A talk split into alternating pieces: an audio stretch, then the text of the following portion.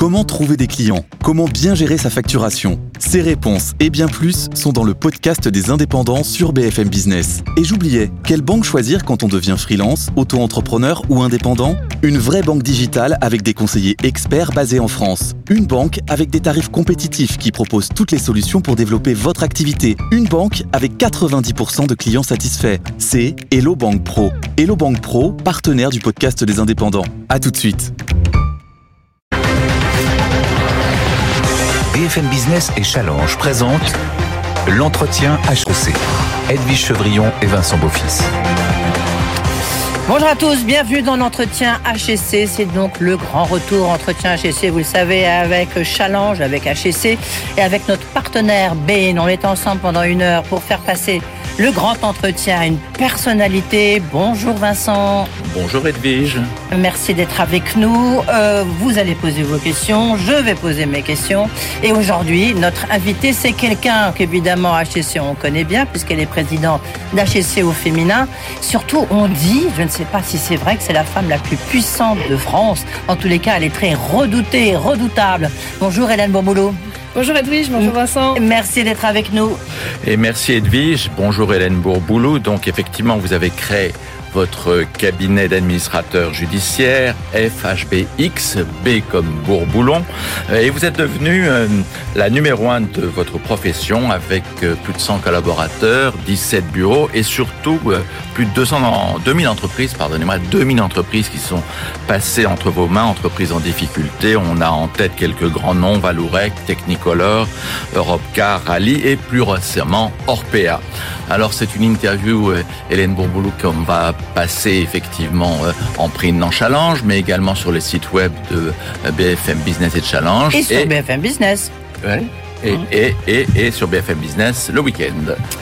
Euh, vous savez, vous connaissez le mode d'emploi de cet entretien HEC, quatre parties, les questions d'actu, le brief de Ben, les questions business, puis après on, on ira se transporter, si j'ose dire, sur le campus d'HEC avec le micro-trottoir. Et puis les questions des alumni, il y en a beaucoup. Puis en conclusion, on s'intéressera peut-être à la place des femmes dans le milieu des affaires, puisque vous êtes donc la présidente d'HEC au féminin. Tout de suite, les questions d'actu. L'entretien HEC avec Challenge sur BFM Business. D'abord une question un petit peu plus personnelle peut-être, mais comment devient-on, choisit-on de devenir administrateur ou administratrice judiciaire. C'est un métier qui n'a pas forcément bonne cote, je le disais, qui est redouté, redoutable, qui est indispensable. Mais comment, comment est-ce que vous avez fait pour, pour créer votre propre cabinet et devenir le numéro un? Pourquoi tout d'un coup vous êtes réveillé un matin en vous disant tiens, je vais devenir administratrice judiciaire? Effectivement, c'est par hasard, comme beaucoup qui accèdent à ce métier, sauf à avoir quelqu'un dans sa famille qui est déjà dans cet environnement. Ça a longtemps été le cas, effectivement. Moi, c'était pas mon, c'était pas mon cas. Et puis à HEC, je savais que j'avais le goût de l'entreprise, mais je n'avais pas encore défini un peu mon parcours. Mais j'aimerais bien aimer dès l'origine avoir un job qui me permette d'avoir ma propre entreprise et d'être indépendante. Et puis tant qu'à faire, me mettre au service des autres entreprises. Alors en troisième année, à HEC Entrepreneur, il y avait un, un petit module dans la pédagogie active de Robert Papin qui s'appelait le séminaire redressement judiciaire. Et c'est ainsi que j'ai découvert cet environnement qui présentait l'avantage pour moi d'associer le droit et la gestion. Donc j'ai complété après HEC par un cursus en droit. J'ai commencé un stage en sélectionnant euh, ce métier. Ma première, mon premier employeur a eu effectivement assez rapidement des, des mauvaises affaires, mais je suis tombée dedans et j'ai jamais euh, quitté ce job et j'ai eu ensuite envie de, de créer ma propre entreprise. Et on la crée ou est-ce qu'effectivement on paye pour une forme de charge à un moment donné comme d'autres professions judiciaires Alors par définition, on n'a pas de client puisque nous avons un mandat judiciaire, c'est le tribunal ou le président du tribunal qui dans la plupart de nos missions nous désigne, parfois sur requête d'une entreprise, donc l'entreprise peut impacter ce choix, mais il reste dans les mains de la juridiction. Donc il est même totalement prohibé de valoriser une quelconque clientèle. Donc de fait, on s'installe, encore faut-il avoir euh, déjà une certaine reconnaissance ou visibilité par un tribunal pour qu'il nous nomme. Parce que s'il ne nous connaît pas, il y a peu de chances qu'il nous nomme. Donc moi, je me suis installée, comme beaucoup le font, auprès du tribunal, euh, côté duquel je travaillais comme collaboratrice d'un administrateur judiciaire. On fait plusieurs années de stage. Et ensuite, on passe l'examen. Donc j'avais commencé à Nanterre, exactement. Alors on va revenir sur les questions d'actualité, bien sûr. Est-ce que effectivement, euh, comme on, on, en parle, comme on le sent, est-ce qu'il y a un retour des faillites en cette rentrée? Est-ce que vous croulez sous les dossiers? Cas, les chiffres le disent. Hein, les chiffres le disent. On est revenu à un niveau euh, d'avant-crise. Alors, au niveau d'avant-crise, c'est pas encore non plus euh, le pic hein, des années. 13 266, ça c'est le deuxième trimestre Exactement. 2023. Là, je sais pas, c'est le troisième trimestre. La, tendance est sur le niveau de 2019. Maintenant, quand on regarde un peu en détail les dossiers et les statistiques, on se rend compte que le nombre de défaillances d'entreprises sauvables, c'est-à-dire celles qui rentrent en sauvegarde et redressement judiciaire, versus celles qui vont directement en liquidation judiciaire, ce chiffre remonte depuis en fait euh, mi-2022. C'était très sensible dans notre, dans notre activité chez FHBX et c'est effectivement très très net sur 2023 et en cette rentrée également avec des entreprises d'un type un peu nouveau euh, qui arrivent parce qu'elles sont surendettées post-Covid. Hein. L'endettement de, de, fiscal et social qu'il faut déjà rembourser, euh, l'endettement euh, du PGE, et puis cette seconde crise qui a suivi le Covid, dont on s'attendait bien à ce qu'elle soit une crise de reprise avec des tensions sur le BFR en particulier, mais dont on n'avait pas du tout envisagé l'impact inflationniste. Euh, qui aggrave. Comment, comment vous expliquez justement pour, pour vous la première cause de faillite, c'est quoi? C'est les PGE, c'est quoi?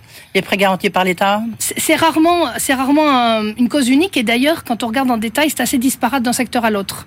Donc, on a le faisceau, euh, on a clairement des des, des, tendances qui se sont accélérées, en particulier sur la grande sur la distribution en général, hein, et le retail, c'est phénomène qui préexistait au mhm. Covid et qui là devient très difficile avec des tensions fortes sur la consommation. Donc on a euh, très clairement euh, un phénomène euh, conjoncturel et, et une concurrence internationale. Et puis sur endettement aujourd'hui, le PGE était calibré sur 6 ans. Donc 6 ans, c'est assez court si on a pris les deux années de franchise. Hein. S'il reste 4 ans pour rembourser. Et, et vous étiez, vous, assez pessimiste pendant le Covid. Je me souviens que euh, vous aviez même écrit, on va en prendre pour 10 ans, on va avoir effectivement des millions de chômeurs. Finalement, ça n'a pas été aussi dramatique. Alors, j'avais pas prédit les chômeurs puisqu'on est plutôt sur une courbe de l'emploi qui est toujours très satisfaisante, même si elle se tasse un petit peu par rapport à l'année dernière. Il y a, il y a un besoin, c'est parfois d'ailleurs même une cause de difficulté dans certains secteurs, hein, euh, ces difficultés de recrutement. Euh, en revanche, effectivement, j'avais dit qu'on en prendrait même pour 20 ans dans certains secteurs, euh, parce que quand l'économie s'arrête, elle s'est arrêtée une longue période, on l'a traitée par la dette, donc il faut absorber le choc, et puis il faut accompagner les entreprises. Maintenant, en prendre pour 20 ans, ça ne veut pas forcément dire avoir 20 ans de décroissance et 20 ans de faillite, ça veut dire rester sur un rythme d'accompagnement des malades. On est plutôt sur une période de convalescence qu'il faut accompagner. Et on a l'impression que les grands dossiers industriels sont passés, qu'on est plutôt dans, dans le secteur des services. Je pense bien entendu effectivement à Casino ou à Orpea sur lequel vous avez beaucoup travaillé. On va y revenir, oui. Je ne suis pas certaine que les grands dossiers industriels soient passés parce que se pose encore, euh, on a aujourd'hui une inconnue, c'est l'impact des non-investissements pendant cette période-là. Dans cette période, on a euh, soutenu l'activité par, l'endettement, on n'a pas mis les investissements en avant. Les banques sont assez sélectives, elles ont euh, plutôt bien géré les périodes Covid, mais la période post-Covid est plus compliquée, il y a plus de vigilance de la part des établissements bancaires, le crédit se renchérit et donc se raréfie. Et donc, effectivement, pour des petites entreprises, se pose la question de l'investissement pour le futur. Hélène Bourboulé, au-delà de la distribution, quels sont les, secteurs les, plus fragiles? On a vu que le secteur du textile avait vraiment été balayé, tous les noms qui, qui ont peuplé notre histoire, eh ben, ils, ont, ils ont tous, que ce soit Camailleux ou, bien d'autres, ont été balayés. Comment est-ce que vous expliquez? Et où sont les secteurs qui aujourd'hui vous paraissent les, les les plus fragiles? Force est de constater que la distribution au sens large, le, retail fashion est encore en difficulté, y compris euh, des entreprises qui ont des fondamentaux solides hein, et qui ont besoin de passer par la case euh, procédure collective pour s'adapter et s'ajuster. Donc elles vont pas toutes disparaître, elles vont probablement se redresser et se réorganiser, mais avec la nécessité absolue de réduire très significativement euh, les réseaux et la taille des entreprises. Il faut absolument downsizer ces sociétés pour revenir à des, à des parcs de magasins qui sont beaucoup plus flexibles, réduire les charges fixes. En termes de secteur, pour, pour euh, répondre complètement, euh, le bâtiment quand même montre un certain nombre de, de signaux faibles hein, depuis maintenant euh, deux ans. Vous croyez à la faillite annoncée par le président de la fédération, Olivier Saleron, qui disait il y a 150 000 emplois menacés, etc. Alors, je, je pense que sur l'emploi, je le vois pas encore parce que moi je vois encore des entreprises qui ont plutôt du mal à, garder leurs collaborateurs aujourd'hui. Euh, il y a une attente hein, de la part des collaborateurs qui a évolué aux entreprises de s'adapter. Euh, on en parle suffisamment, c'est pas mon domaine de compétence ou d'expertise, mais la question de je suis là pourquoi, le sens est très présent, y compris dans l'entreprise en difficulté. Et à, la rigueur, l'entreprise en difficulté donne une, une motivation supplémentaire à des gens pour, pour s'engager. Et on découvre des profils qui sont très adaptés d'ailleurs à cette situation, à situation de crise. Et puis on a le besoin absolu de, de répondre aux attentes d'autonomie dans le travail, le cas échéant de télétravail pour certains. Donc et enfin, pour répondre complètement, après avoir évoqué le, le, le retail et le mmh. bâtiment, oui, la santé, les services sont des sujets et des entreprises complexes avec beaucoup de tissus associatifs sur l'aide à la personne et dont les, mmh. en fait, les collaborateurs arrivent à l'âge de la retraite avec une grosse pénurie pour recruter et qui pose beaucoup de problèmes, en particulier en milieu rural. Et puis, il y a des entreprises qui disparaissent sans qu'on en entende pas du tout parler. Je pense par exemple à, dans le domaine de la distribution textile à Zanier qui a vendu son entreprise en 2018 avec ses milliers de salariés à un groupe chinois et tout ça a complètement disparu.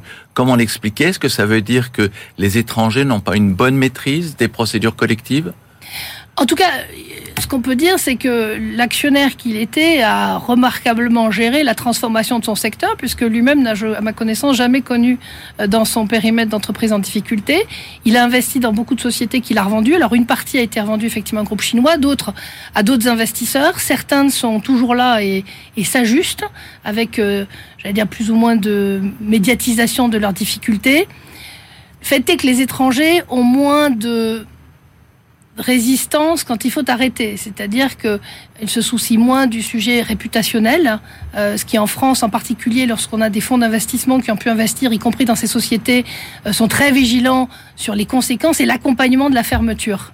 Oui, il y a juste une petite question annexe. On, sait, on a, suivi ça depuis longtemps avec euh, Vincent, mais il y a, des repreneurs dont c'est l'entreprise en difficulté, dont, c'est le métier. Et là, on en a vu beaucoup qui ont repris des entreprises qui se sont recassées la figure, si vous me permettez cette expression. Est-ce qu'il faudrait pas y mettre fin ou peut-être, euh, enfin, je ne sais pas si c'est possible, ou ne pas leur redonner les entreprises en difficulté? En l'occurrence, euh, reprendre une entreprise en difficulté à la barre, je pense qu'il y a il y, a un fantasme qui doit dater des années 80. De Bernard Tapie. Oui, peut-être avec euh, la, conviction de certains qu'il y a une bonne affaire, euh, qu'on rachète pas cher et qu'on revend. En réalité, ça marche pas comme ça. Le meilleur repreneur, c'est bien souvent le meilleur pour nous, c'est le concurrent. Parce que le concurrent, il connaît les standards de l'entreprise à reprendre. Et les quelques sociétés qui se sont spécialisées dans la reprise, ont effectivement, mais c'est normal quand on reprend que des entreprises en difficulté, s'il y en a une sur deux qui marche, c'est un bon résultat. Rapidement, il nous reste peu de temps, mais il y a encore beaucoup de dossiers. Euh, sur le dossier casino, vous, vous avez, euh, vous avez traité le dossier la maison de rallye, la maison mère, donc vous ne pouvez pas être sur le dossier actuel. Est-ce qu'on aurait pu éviter le pire, vous pensez? Je pense qu'il y a un élément conjoncturel très, très, très, très fort hein, dans cette, dans la situation euh, de ce groupe. Euh, est-ce qu'on pouvait le traiter différemment? En tout cas, il est certain. Je ne suis pas surprise qu'il ait fallu un nouvel investisseur, un entrant. Il faut restaurer les standards entre la dette et les fonds propres. Donc, euh, d'une manière ou d'une autre, soit il y avait une conversion massive de dette à un certain moment, euh, soit un apport d'argent frais par un investisseur. Là, ce sera les deux manifestement. Encore faut-il aller au bout du chemin. Cette nouvelle loi dont on dispose est assez efficace. Euh, pour mettre en œuvre un accord majoritaire, mais elle, est assez redoutable aussi parce que elle est fondée sur la valeur. Et la valeur, c'est très volatile.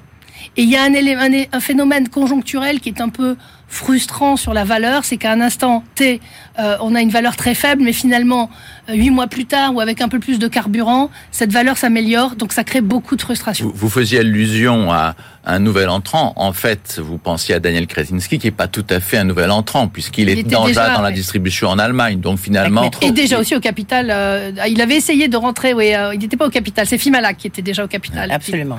Qui, travaille avec lui. Avec, encore beaucoup de questions. Juste une petite question. Athos, la gouvernance, c'est un sujet pour vous, ça? Écoutez, en tout cas, les sujets de gouvernance ne sont pas euh, sont parfois euh, des causes de difficultés euh, ou, des solutions. En tout cas, on peut pas l'ignorer. La question de la gouvernance est un sujet effectivement majeur, soit pour anticiper les décisions, soit pour faire du contrôle. Et le dossier Atos, c'est un sujet pour vous? Je n'en ai pas entendu parler, sauf à vous lire ici ou là. Absolument, et nous écouter, nous regarder. tout de suite, c'est le brief de Bain. L'entretien HEC avec Challenge sur BFM Business.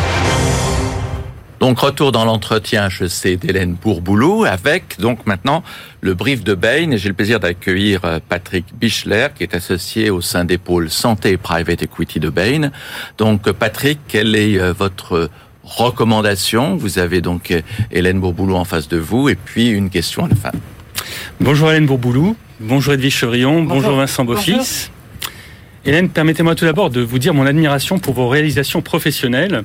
En presque 13 ans, vous avez restructuré euh, à peu près 2000 entreprises, euh, restructuré 70 milliards d'euros de dettes, euh, ce qui impacte à peu près 500 000 emplois. Et c'est très impressionnant.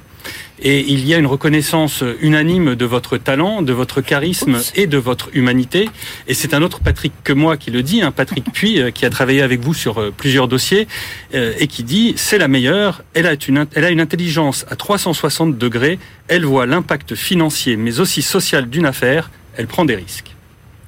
Et aujourd'hui, avec FHBX que vous avez fondé en 2007, vous êtes le premier réseau d'administrateurs judiciaires. Pourtant, votre métier est encore peu reconnu euh, si on le compare au, au métier du restructuring anglo-saxon. Euh, et donc, on, on, y reviendra dans la question que je vais vous poser. Le contexte aujourd'hui est incertain et turbulent et vos équipes vont sans doute faire face à une accélération des, des faillites. Euh, fin 2022, 9% des patrons de TPE et de PME euh, disaient envisager une fermeture de leur activité en raison des hausses du prix de l'énergie. Et comme vous le disiez, euh, aujourd'hui, nous sommes revenus avec 55 000 défaillances au niveau pré-pandémie. Et une petite augmentation de l'ordre de 15% nous amènerait au niveau record de 2009, euh, juste après la crise des subprimes. Et donc, dans, dans ce contexte très turbulent, je vois pour vous trois enjeux. Le premier, c'est le mur du PGE. Euh, il y a envi environ la moitié des prêts garantis par l'État qui doivent encore être remboursés. Et il y avait eu une, évaluation d'à peu près 5% de défaut de remboursement, ce qui représente tout de même 35 000 sociétés. Deuxième défi, c'est ce que j'appelle la falaise du refinancement, euh, puisque les PGE ne sont qu'une toute petite fraction, hein, 5% de l'endettement total des entreprises en France, euh, qui pèse pour près de 3 000 milliards d'euros. Euh, et il y a aujourd'hui une nécessité de réinjecter de l'argent frais, d'alimenter les fonds propres, comme vous le disiez, dans une époque où la dette est devenue trop onéreuse. Donc ça sera un enjeu relativement fort pour vos équipes. Et puis troisième défi, remettre l'humain au centre. Euh, je pense que la crise Orpea nous a montré que les défaillances ne sont pas forcément la conséquence d'une mauvaise gestion économique, mais d'une mauvaise gestion humaine. Et donc, votre entreprise va devoir prendre en compte les aspects euh, sociaux et moraux au-delà des seuls impacts euh, économiques d'une défaillance. Donc, dans ce contexte, voici ma question. Comment voyez-vous l'évolution de votre métier Et surtout, étant donné son, son impact, est-ce qu'on ne pourrait pas améliorer sa reconnaissance à travers une rémunération davantage assise sur le résultat ou sur la valeur créée? Écoutez, merci merci pour votre propos. Toujours très intéressant de parler, d'argent dans les deux sens. Alors, en premier lieu, vous l'avez soulevé, il est certain que notre métier, comme beaucoup, doit tendre toujours vers la professionnalisation, vers l'innovation, vers aussi une forme d'uniformisation dans un contexte européen, puisque la directive européenne qui est a été adaptée en France par une réforme en vigueur depuis octobre 2021 nous donne maintenant des outils comparables aux autres pays européens. Donc on est en mesure de traiter de euh, groupes internationaux avec des cas cross-border. Ça suppose, pour les professionnels que nous sommes, d'avoir euh, des outils, une capacité, une réactivité, une compréhension de la technicité financière. Mais l'administrateur judiciaire va rester un bon généraliste. C'est un bon généraliste, un tiers de confiance. Le terme crédit euh, signifie quelque chose pour lui parce que c'est parce qu'il aura la reconnaissance euh, des différentes euh, parties prenantes à la négociation qu'il sera efficace. Donc en ce qui nous concerne, les enjeux, c'est probablement nous ouvrir vers l'international la capacité à déployer nos services dans un environnement européen, mais nous restons des professions réglementées en France. C'est aussi ce qui fait notre force, puisque nous ne sommes pas confrontés au conflit d'intérêts, nous sommes une profession exclusive, et donc il est très important de garder cet avantage-là qui nous met à l'abri en fait de la critique et de la partialité. Et le deuxième enjeu, c'est en revanche d'exercer pleinement euh, nos missions, nos métiers.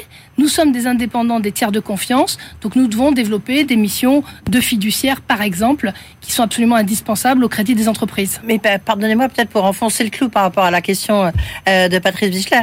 Euh, le fait de vous, de vous intéresser aux résultats, au succès de la gestion de votre dossier Est-ce que ce serait pas une bonne idée? Si, c'est une très bonne idée. D'ailleurs, euh, elle est, euh, elle est, euh, elle est prise en compte insuffisamment, mais de plus en plus, puisqu'on a un dernier arrêté de la chancellerie qui, lorsque nous sommes amenés à traiter des dossiers d'une certaine taille, on sort du barème. Vous faites référence au barème qui, effectivement, que l'on fasse bien ou pas le travail, que l'on y mette des moyens ou pas des moyens, pas forcément payé, mais on est payé le même montant. Mm. Je dis pas forcément parce que l'entreprise, quand elle est en pénurie, elle est en pénurie, y compris pour nous.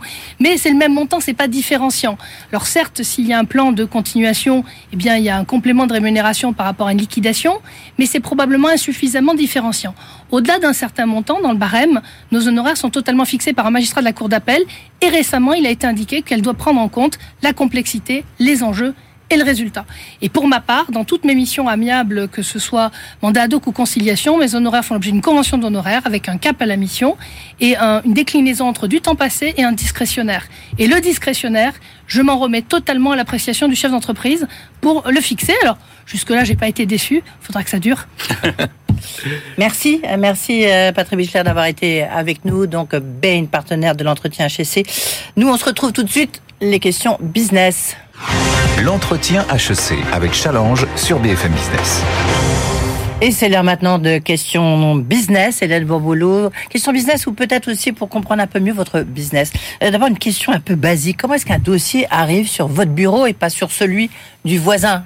Un autre administrateur judiciaire. Pourquoi c'est vous qui raflez tous les dossiers, quoi Alors, je rafle pas tous les dossiers parce qu'on est nombreux. Merci de me faire, euh, me prêter cette, vous faites de la pub. cette crédibilité. En fait, selon les missions. Mais euh, l'administrateur judiciaire n'a pas de pouvoir de sanction. En n'ayant pas le pouvoir de sanction, c'est très important parce que ça justifie que le débiteur, j'aime pas le mot, mais enfin c'est l'entreprise en difficulté, puisse proposer à la désignation un tel ou un tel. ça a été en place et c'est en vigueur depuis très longtemps dans les dossiers amiables, mandat ad hoc, conciliation. Je rappelle qu'une société qui vient en mandat ad hoc, qui vous choisit, elle nous propose elle, nous propose, c'est le, président, qui nous désigne, ah mais elle nous propose. de commerce. C'est important parce qu'elle n'est pas obligée d'aller en mandat hoc en conciliation. Donc elle n'ira que si elle travaille avec quelqu'un qu'elle a au moins choisi, si ce n'est au moins proposé, si ce n'est choisi. Parce qu'en mandat hoc et en conciliation, on n'a pas de pouvoir, donc il faut qu'il y ait une confiance pour pouvoir travailler. Et en redressement judiciaire, depuis la loi Pacte et avant ça en loi sauvegarde, effectivement, euh, l'entreprise peut proposer la nomination d'un tel ou un tel. Alors est-ce que c'est parce que vous avez besoin de confiance que vous dites un dirigeant en procédure collective ne doit pas se sentir coupable et surtout, euh, il ne doit pas croire que ce qu'il a connu est un échec. Oui, ça c'est ça c'est la grande différence au système français américain. Aux États-Unis, un chef d'entreprise qui a connu euh, une période, d'une procédure d'entreprise en difficulté, il est considéré comme un atout et un actif. Pourquoi? Bah Parce que de deux choses l'une, soit il a franchi la ligne jaune et auquel cas c'est direct to jail, soit il n'a pas franchi la ligne jaune et au contraire il a une expérience incroyable, gestion de la crise, gestion du cash, gestion des équipes, gestion de la com, et donc on va valoriser cette expérience. Et donc un chef d'entreprise qui rencontre ces difficultés ne doit absolument pas se mettre au centre du problème, de même qu'il n'est pas au centre de la réussite. C'est un travail collectif. En revanche, il est le chef d'orchestre. Il y a quelques grands capitaines d'industrie euh, français comme euh, François Pinault, euh, Bernard Arnault, voire Vincent Bolloré, dont, la fortune au départ est sur la reprise d'entreprises en difficulté. Nous, en France, on a un organisme qui s'appelle le CIRI, euh, donc qui est chargé justement de gérer, de restructurer les entreprises en difficulté. Est-ce que d'abord un des aventures comme celle de Pinot Arnaud, elle pourrait exister encore aujourd'hui? Et deux, est-ce que le Syrie est adapté? Alors oui, ça peut exister encore aujourd'hui. Le fait est que euh, à l'époque, les entreprises elles-mêmes avaient beaucoup plus d'actifs dans leur bilan. Aujourd'hui, il y a beaucoup plus de crédit bail, il y a du factor. Bref, les actifs de la société, bien souvent, ont servi de base de financement de l'entreprise. Donc, il y a moins, j'allais dire, de euh, sous-jacent à la prise de risque d'un repreneur. Un repreneur en plan de cession, il doit néanmoins apporter le BFR, financer encore quelques années de perte avant de retrouver l'équilibre. Bref, c'est pour ça que je disais que souvent, le meilleur repreneur, c'est le concurrent. Le Siri, en fait, va assister certain nombre d'entreprises et puis a aussi des outils dont nous ne disposons pas. Il a l'outil euh, des outils financiers. Il peut euh, impacter des moratoires auprès des créanciers publics en considérant que ça rentre dans un système global dans lequel tout le monde fait des efforts, l'actionnaire, les banques et parfois également, il intervient pour faciliter les opérations de reprise. Donc on travaille ensemble. Et puis il y a aussi la pression du politique, des élus locaux, parfois des ministres. Comment vous faites euh, pour gérer cela? En général, je respecte bien l'ordre des choses. C'est-à-dire que si le CIRI est impliqué dans le dossier, c'est à, c'est au CIRI. qui dépend de Bercy, hein, je veux, Exactement. C'est le CIRI qui va gérer ce volet politique. Maintenant, euh, bien souvent, on est en lien avec euh, les élus locaux et ce qui prédomine néanmoins, c'est la volonté de chercher des solutions pérennes. Personne, en vrai, ne veut faire le sauvetage à tout prix. Non, mais On a vu des excès par le passé. Oui, mais là, vous voyez bien que sur le textile, des marques très connues, sur le dossier Orpea que vous gérez, j'imagine que vous avez quand même des, coups de fil de Bercy qui vous dit, euh, voire de l'Elysée. Euh. Vous seriez très surprise combien le, le, politique est resté à bonne distance dans un sujet comme celui d'Orpea, en étant vigilant pour que le dossier se déroule. La Caisse des dépôts avait annoncé son intérêt au dossier dès l'origine, et donc c'est la Caisse qui a euh, négocié et déployé la, solution. Il y a d'autres dossiers où le politique est effectivement euh, présent, parfois pour soutenir, parfois pour être informé. Est-ce que notre système permet de davantage sauver les entreprises que chez nos voisins? Alors on a plutôt un système assez performant en France puisque peu de gens savent qu'on sauvegarde à peu près 68% de l'emploi dans l'impression collective en France. Ce qui, si on le met au regard d'un chiffre de 90% de liquidation judiciaire, est assez difficile à comprendre immédiatement. C'est lié au fait que euh, les entreprises en sauvables ne sont pas les 50 000 ou 60 000 faillites annuelles. Les entreprises sauvables, c'est les 12 000, 15 000 dossiers qui font l'objet d'un redressement ou d'une sauvegarde, dont seulement 6 000 donnent lieu à désignation d'un administrateur judiciaire. Pourquoi? En fait, c'est une question de taille de la société. Dès que la société dépasse ne serait-ce qu'une dizaine ou une quinzaine de salariés, ça veut dire qu'elle a un comptable, peut-être des, un prévisionnel, et donc elle s'est donné les moyens de se projeter et donc d'anticiper ces difficultés. Donc on a en France un système plutôt performant sur le sauvetage, et si l'on prend en compte les sociétés en prévention, ce chiffre monte encore bien au-delà sur les liquidations, vous disiez 90% des dossiers euh, sont euh, oui, ou alors 85 ou 90%, parce que vous comptez en France dans les liquidations judiciaires des sociétés qui sont en fait déjà à l'arrêt. Si vous voulez, les deux tiers des faillites annuelles emploient entre 0 et 1 salarié. C'est des sociétés qui sont en fait techniquement déjà arrêtées. Il se trouve que la liquidation judiciaire est un mode d'arrêt et de fermeture d'une entreprise beaucoup plus rapide et moins coûteux que la liquidation amiable. Donc là où il faut s'intéresser, c'est les entreprises vivantes. Et du coup, vous comprenez mieux le chiffre allemand où vous avez euh, euh, peut-être 20 euh, 000 ou 24 000 faillites, ce qui est beaucoup moins, mais parce qu'en fait, vous avez tout un tas d'entreprises qui ne sont pas éligibles à la faillite, parce qu'elles n'ont pas suffisamment d'actifs. Et puis on a en tête aussi ce fameux Chapter 11 aux États-Unis qui avait permis de sauver des compagnies aériennes qui étaient vraiment totalement à la ramasse, mais c'était au siècle dernier. Oui, il a inspiré la sauvegarde, c'est-à-dire la, la volonté d'une entreprise de se placer sous protection de justice, c'est-à-dire de bénéficier d'une période euh, de, de, souffle et de respiration euh, en gelant ses dettes et en trouvant une solution. Euh, c'est un système qui est aujourd'hui très très repris en France. Hein. C'est surtout les créanciers qui désormais ont leur voix au chapitre. Vous avez vous avez des gros dossiers là sur sur votre bureau, Hélène Bourboulou. Et... En fait, je sais que c'est ceux qui vous intéressent le plus, mais non, non mais je pense faut voir si c'est des gros dossiers, des petits dossiers. Ce, qui, est, ce qui est certain, c'est que pour pour chaque entreprise euh, concernée par cette situation, c'est l'épisode le plus marquant de toute sa vie. Euh, qu'elle ait 10 employés ou qu'elle en ait 10 euh, milliers. J'ai des entreprises de retail. Euh, je m'occupe pas mal d'entreprises de retail actuellement, euh, que ce soit le, le groupe le groupe Sergent Major, mais ces entreprises qui vont se restructurer, qui vont s'en sortir. dans les entreprises qui sont en procédure collective que je peux citer, les autres, vous savez, elles sont dans des procédures amiables, et donc je ne les cite pas. Alors, vous avez évoqué le fait que c'était toujours le dossier le plus marquant pour chacun des chefs d'entreprise. Et pour vous, chefs d'entreprise, quels ont été les deux dossiers les plus marquants, peut-être la plus belle réussite, le plus bel échec Luc Besson. Ah, c'est comme, c'est comme, on pourrait en parler puisque j'ai vu qu'il sortait un, un film formidable. Le, le euh, euh, EuropaCorp a été un dossier fascinant parce que dans un contexte qu'on connaissait judiciaire complexe qui ne permettait pas de sortir des films, mais surtout avec une technicité, une dette américaine fabuleuse. C'est un très beau, très beau résultat EuropaCorp. Et l'échec, l'échec, c'est, le dossier Geoxia, qui est un dossier qui n'aurait pas dû disparaître, les maisons Phoenix, maisons individuelles, dossier qui m'a beaucoup marqué en 2022, euh, qui avait une solution, qui n'a pas pu être mise en place. Donc pour moi, c'est un vrai échec le dossier Geoxia. Allez, maintenant place aux, bah, place aux HEC, HEC aux alumni, et puis le campus aux étudiants. Finalement, bah, c'est quoi être administrateur judiciaire? La réponse dans un instant. BFM Business et Challenge présente l'entretien HEC. Edwige Chevrillon et Vincent Beaufils. Retour donc dans l'entretien d'Hélène Bourboulot, l'administratrice judiciaire et présidente d'HEC au féminin. On est encore ensemble pendant une demi-heure, mais on va se transporter euh, dans la communauté HEC et on va aller d'abord effectivement euh, sur le campus avec un micro-trottoir qui est réalisé par Sarah Ben Nasser et Estelle Plaguet. Écoutez Hélène. Quel est le rôle d'un administrateur judiciaire? Euh, Je suis censée savoir? Wow. Bah, je dirais tout ce qui est administration. Pour les juges, peut-être. Je fais un double diplôme entre HEC Paris 1, droit des affaires et fiscalité. Alors là, vous n'avez pas le droit à l'erreur, contrairement aux autres. C'est de suivre les programmes de restructuration des entreprises, euh, justement d'accompagner des, entreprises qui rencontrent des difficultés et d'essayer de restructurer euh, leurs passifs. Avec les 2000 entreprises en difficulté dont le sort a été confié à Hélène Bourboulou, qui est donc notre invitée, elle est l'administratrice judiciaire la plus sollicitée de France. Qu'est-ce que ça vous inspire? Voir une femme qui, est très sollicitée, qui montre qu'elle euh, peut faire plein de belles choses et qu'elle arrive à redresser ses boîtes, euh, ça me fait plaisir et je trouve ça inspirant.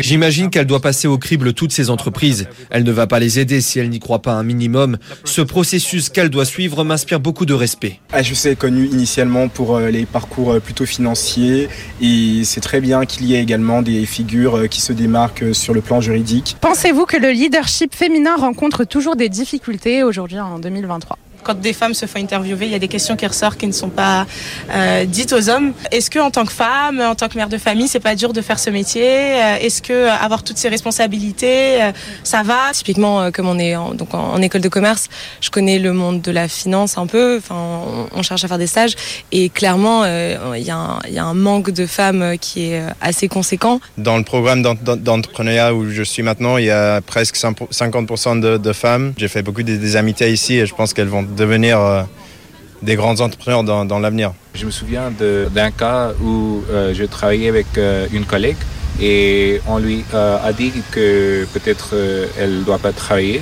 euh, elle n'a pas besoin d'argent parce qu'elle est mariée. de coutume, on n'a pas l'habitude de voir des hommes qui ont des positions dirigeantes et les femmes font des, travaux, je veux dire, d'exécution. Et donc, je crois que jusqu'à présent, il y a encore des difficultés à ce niveau-là, mais je pense que les femmes se relèvent de plus en plus et la tendance est en train de changer. Si vous montez une boîte et que vous rencontrez des difficultés administratives, comment comptez-vous les affronter? Dans des moments de difficulté, il faut bien s'entourer des personnes qui ont de l'expérience et voire même des personnes qui ont déjà vécu la même situation qui sont dans le même secteur que vous Rapidement euh, passer par des procédures judiciaires préventives qui sont euh, là pour ça en fait et qui, euh, qui permettent de, de régler dans pas mal de cas comme la procédure de sauvegarde par exemple ça, ça, permet de, de, régler avec l'aide juridique des, enfin, des, des, situations difficiles et voilà, c'est des outils qui sont à disposition et qui sont importants une liquidation, c'est pas si grave. Ça, fait partie de l'expérience de l'entrepreneur. Ça l'aide aussi à avancer. Si tu étais en face d'Hélène Bourboulou, quelle question lui poserais-tu Quelle est la principale cause de faillite sur ces 2000 entreprises que vous avez suivies. Bonjour Hélène, euh, si j'ai l'occasion de vous rencontrer, je vous demanderais quel conseil donneriez-vous à Hélène euh, en sortant de ses études? Un match Hélène contre Hélène. Euh, petit conseil. Après, la, réponse aussi, ben, vous avez déjà un peu répondu sur quelle est la principale cause. Oui, alors il y a beaucoup, beaucoup de questions. D'abord, finalement, il suffit que les étudiants parlent entre eux, parce que ils ont les réponses aux questions, donc c'est tout à fait juste ce qui a été dit. Euh, je pense que le maître mot, c'est justement la communication. Communication y compris pour quelqu'un qui rencontre des difficultés. Communication pour s'ouvrir, parler avec son voisin qui a peut-être déjà vécu ça, s'entourer des bonnes personnes. Et le conseil que je donnerais à Hélène ou à chacun d'entre eux, c'est multiplier les expériences. Vous avez à ce stade euh, de votre vie probablement peu de contraintes, peut-être un, prêt étudiant remboursé, mais en tout cas la capacité à tester des choses, à rencontrer des, individus. On peut faire beaucoup de choses en fait, pas forcément avec n'importe qui. Donc pour revenir sur le leadership féminin qui a été évoqué, ça a été aussi l'occasion pour moi de créer mon entreprise. Et les femmes aiment bien créer leur entreprise parce que ça, ça, ça nous permet d'être indépendantes. On y reviendra en conclusion, Hélène Bourboulou. Allez. Euh, Est-ce que ça s'apprend de surmonter l'échec? Je pense que tous ceux qui sont passés par la case redressement judiciaire et sauvegarde se rendent compte a posteriori qu'ils auraient dû y aller beaucoup plus tôt et qu'en fait c'est une chance et pas un, handicap euh, insurmontable, loin de là. Donc oui, ça s'apprend bien sûr, ça s'apprend en, tout simplement prenant du recul et de la hauteur sur la situation et en se disant qu'au bout du tunnel, il y a la lumière comme toujours. Jolie phrase. Euh, tout de suite, les questions des alumni Cette fois-ci, c'est plus étudiants, mais c'est les alumni HEC qui vous ont posé des questions. L'entretien HEC avec Challenge sur BFM Business. Beaucoup de questions. La première, c'est quelqu'un que vous connaissez bien parce que vous êtes fanatique de rugby, puisque vous êtes de Brive-la-Gaillarde. Euh, vous êtes une question de Florian Grill, qui est désormais le président de la Fédération française de rugby. Et malgré la Coupe du Monde, il a réussi à vous poser une question. Bonjour Hélène, donc euh, Florian Grill, HEC euh, 88 et président de la Fédération française de rugby. Et bien sûr, une question sur le rugby. Voilà, je voulais savoir en quoi est-ce que tu considères que le rugby a contribué à faire de toi la, belle personne que tu es? Je t'embrasse Hélène. Je suis, oui, j'ai été élevée euh, par un père pied de rugby, par euh, les valeurs du collectif. Ça explique euh, mon parcours, mes choix, l'engagement, l'humilité, le collectif, la joie de vivre, l'effort. et puis la capacité à impacter en fait le monde entier. C'est incroyable de voir un tout petit pays comme le Tonga qui, qui aligne une équipe à la Coupe du Monde. C'est, c'est, c'est, je trouve que c'est galvanisant. Donc le rugby a participé en ce qui m'a fait rencontrer des gens en plus exceptionnels. Il y a cette communauté, ce collectif de solidarité au rugby euh, qui explique beaucoup de choses effectivement dans mon parcours. Et, une petite chose supplémentaire, on, a fait à Challenge une une il y a 15 jours sur l'esprit rugby, ça a été la meilleure vente depuis la rentrée. Alors deuxième question, je ne sais pas si elle vient d'un rugbyman, mais ça, il pourrait jouer deuxième ligne, c'est Eric Lombard, le directeur général de la Caisse des dépôts. HEC de l'année. Eric Lombard, HEC 81. Bonjour Hélène Bourboulou. En fait, j'ai une question très simple. Vous êtes sur de très nombreux fronts, sur de très nombreux sujets, encore récemment sur la restructuration d'Orpea. Moi, j'ai une question très simple qui sans doute peut intéresser euh, tous euh, les auditeurs de cette émission. Comment est-ce que vous faites et quels sont vos principes d'organisation?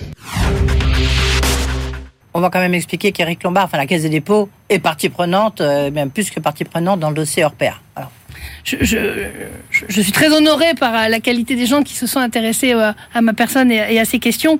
Euh, la question qui est posée, c'est une question de, comme beaucoup d'organisations, j'ai connu des moments euh, difficiles entre 23 et 33 ans dans ma vie professionnelle, avec des moi aussi des crises à surmonter, et ça m'a appris à partager.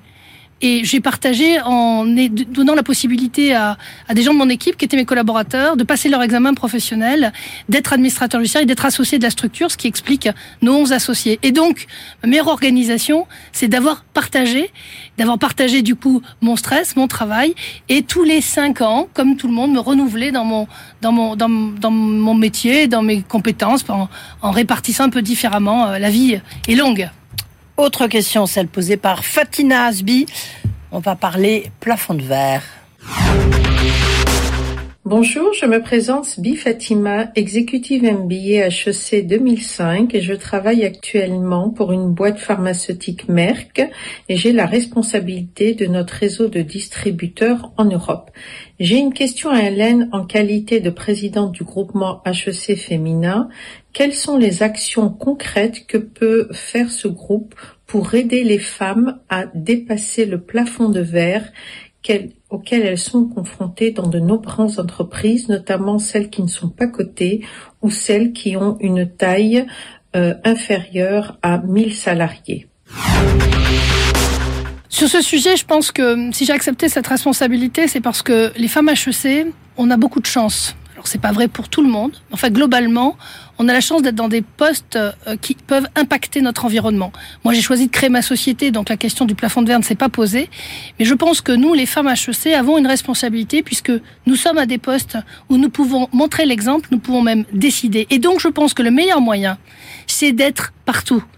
Et d'être partout dès le début. Il faut autant de stagiaires femmes que hommes, il faut autant euh, de, juniors femmes et hommes, et, etc., etc., pour atteindre jusqu'au board et au, et au que dire. Et on y reviendra dans un Et donc je compte sur les femmes HEC pour ça. Et, et, elles sont partout également dans les questions, notamment cette quatrième question de Monique Huette.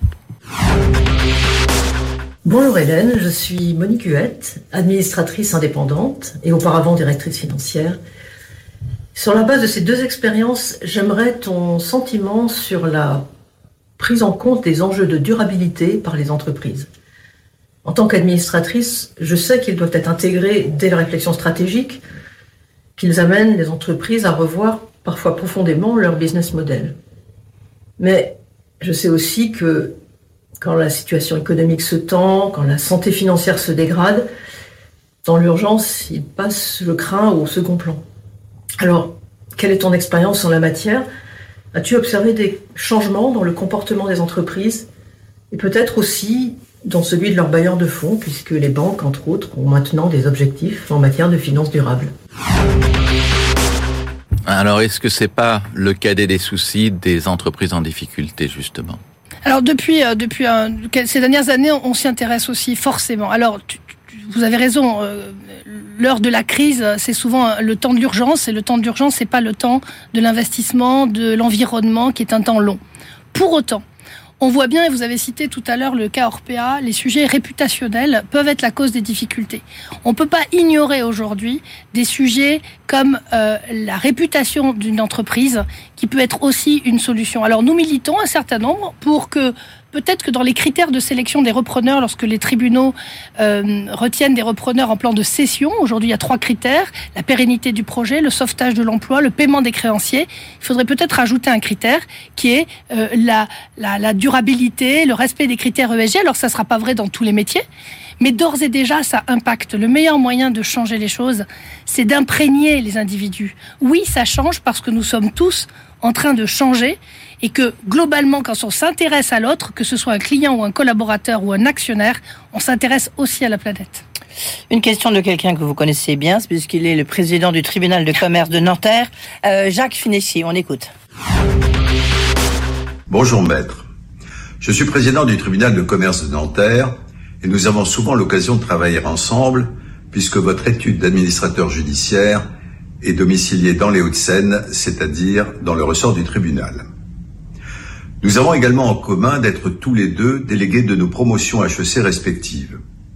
Mais vous exercez en plus, au sein de l'association des anciens élèves de HEC Paris, la fonction de présidente de HEC au féminin. D'où ma question. Dans l'exercice de votre métier d'administrateur judiciaire, être une femme, c'est un avantage ou c'est un handicap? En premier lieu, moi je voudrais dire que j'aime bien le handicap. Parce que le handicap, c'est ce qui fait la différence et c'est ce qui nous amène aussi à dépasser ce que nous sommes, c'est-à-dire nos forces et nos faiblesses. Pour autant, euh, un handicap Effectivement, il, non, mais c'est Jacques le présente ainsi, mm. c'est pour ça que je rebondis sur ce point. Euh, je pense que c'était une chance dans mon boulot. Il est vrai que peu de, il y a peu de femmes administrateurs judiciaires quand j'ai rejoint ce métier. Et l'administrateur provisoire de mon premier employeur m'avait expliqué pendant une heure combien ce métier n'était pas fait pour une femme, ce qui, bien évidemment, compte tenu du caractère que, que nous avons, que nous partageons, m'a conduit à persévérer. Au-delà de ça, j'ai dit tout à l'heure que dans mon job, ce qui compte, c'est le crédit, la confiance. Quand on est une femme, désolé messieurs, mais la confidence nous vient plus facilement. Un chef d'entreprise, qui est encore plus souvent majoritairement un homme qu'une femme, a des difficultés à parler des problèmes qu'il rencontre, quels qu'ils soient. Eh bien, il en a moins avec une femme.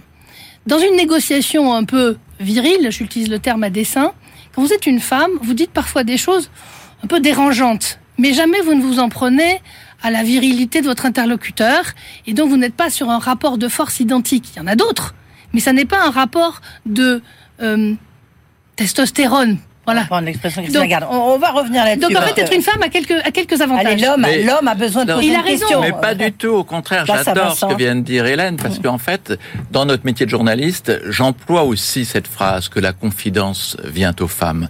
Et parfois, on me dit que c'est un propos genré. Et eh ben, je suis très content que ce soit effectivement la présidente d'HEC au féminin qui, me donne effectivement euh, partiellement raison. C'est l'occasion de dire que euh, probablement, comme vous, je suis issue d'un homme et d'une femme. J'ai euh, des chromosomes XY et je ne sais pas dire si l'influence du pilier de rugby était supérieure à celle de la sage-femme dont je suis issue. Ça dépend du contexte. Dans mes négociations, je suis probablement à 49-51. Dans d'autres circonstances, je suis bien à 70-30. Bref, nous sommes et l'un et l'autre. Et nous avons une sixième question de Frédéric Vincent maintenant. Bonjour, euh, je m'appelle Frédéric Vincent, HSC 78, euh, président d'un groupe industriel coté qui s'appelait Nexens, euh, aujourd'hui président du CERA, euh, qui est une association à but non lucratif destinée à faciliter la transmission d'entreprise. J'ai donc une question pour vous. quel est votre conseil pour un repreneur personne morale qui décident de reprendre une entreprise à la barre? Merci. Ah il faut connaître le secteur d'activité préalablement parce que les opérations de reprise d'entreprise en difficulté vont très vite. Alors en général, si c'est un plan de cession, vous reprenez pas la dette. Donc vous n'avez pas besoin de passer des heures très nombreuses à examiner le passif. Mais si vous n'avez pas les standards du secteur ou le financement déjà réuni pour redémarrer et notamment financer votre besoin en de roulement, ce sera compliqué. Si vous êtes du secteur ou si vous avez déjà dans vos participations une entreprise concurrente ou complémentaire, alors il faut y aller. Il faut principalement de la réactivité avoir une équipe complète, le bon avocat, le bon auditeur, peut parfois l'agence de communication et faire une offre entre les mains de l'administrateur judiciaire. Et entre le moment où vous ferez votre offre et le moment où le tribunal statue, il y a environ trois semaines à un mois. Dernière question, Hélène Bourbolo, euh, question des alumni encore une fois. C'est celle de Jean Vasquen Alianakian, avocat. On l'écoute. Bonjour Hélène Bourbolo, chers camarades. Jean Vasquet Naganakian, HEC Grande École, 1993, faculté de droit, avocat. Je suis spécialisé en résolution des litiges, en droit des affaires et en particulier en droit de bilan et gouvernance. Je suis également médiateur, agréé dans différents centres nationaux de médiation. Je rappelle que le métier de médiateur euh, est un métier qui permet euh, d'aider les parties à résoudre par elles-mêmes, selon une certaine méthodologie, leurs litiges, et le médiateur est un tiers indépendant, impartial et neutre. Euh, la médiation est entourée d'une confidentialité absolue, euh, même en cas de médiation judiciaire. Euh, elle, se, elle circonscrit uniquement aux parties et aux avocats et aux médiateurs. En tant qu'administrateur judiciaire, comment gérez-vous cette confidentialité puisque les règles ne sont pas les mêmes elles ne sont pas les mêmes et vous devez gérer des situations extrêmement sensibles dans l'intérêt social euh, mais sous le contrôle du tribunal. La difficulté tient au fait que dans la médiation, on, est souvent entre deux parties. C'est plus facile de garder la confidentialité quand il y a deux parties. Quand on est entreprise en difficulté, on est multi-parties. Il y a multi-créanciers, multi-actionnaires, multi-entreprises, etc. En réalité, les sociétés font parfois le choix de révéler l'existence de la procédure, notamment quand elles ont du mal à en maintenir la confidentialité. L'intérêt de la confidentialité, c'est de ne pas euh, inquiéter tout l'écosystème alors qu'on n'a pas encore stabilisé les bases. Mm.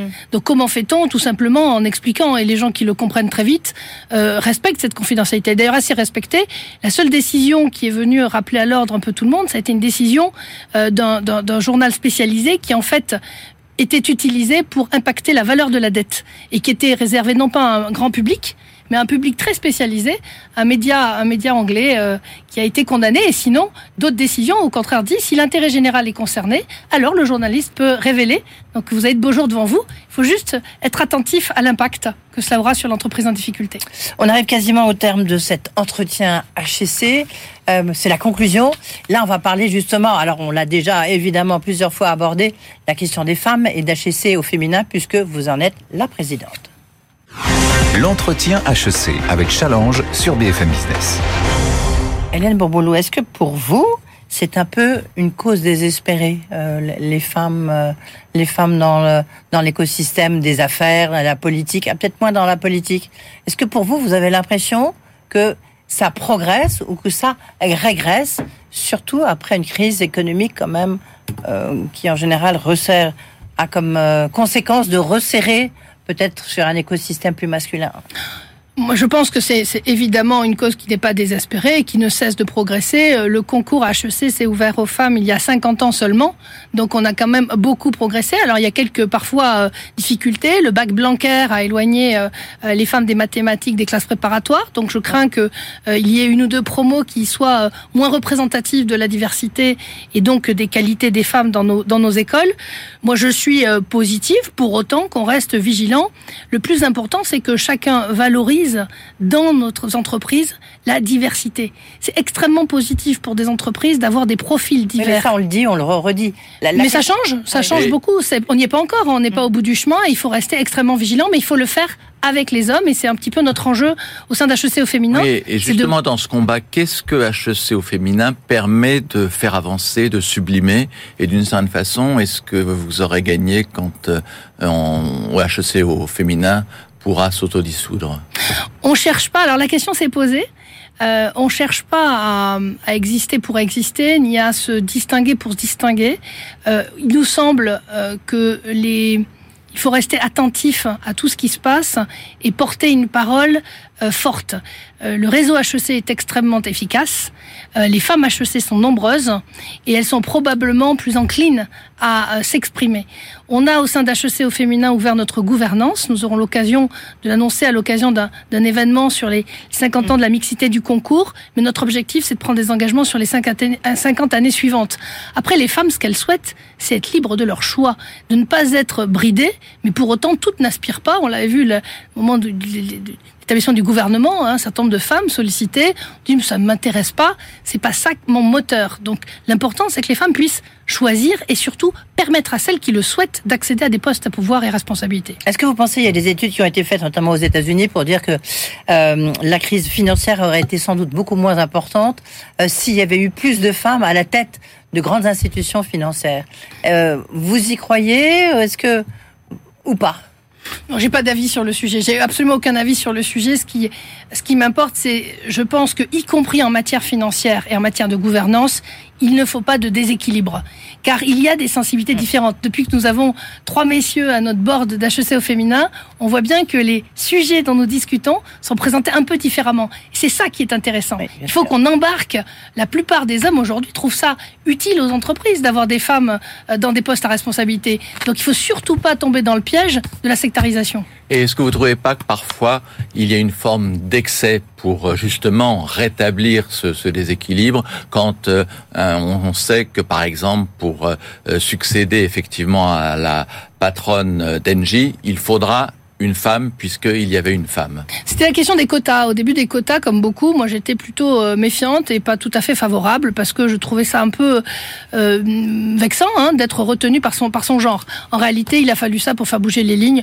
Donc euh, non, j'espère bien qu'on va continuer encore à faire cette discrimination. Ce serait prêter beaucoup, beaucoup, beaucoup trop de talent à, à l'homme qui serait à la place de la femme choisie. Et voilà. Hein. Belle conclusion. Merci Hélène Bourboulou d'avoir passé cet entretien HEC avec nous et avec Vincent Beaufils. Quelle chance, un homme. Bonne journée à tous. L'entretien HEC avec Challenge sur BFM Business.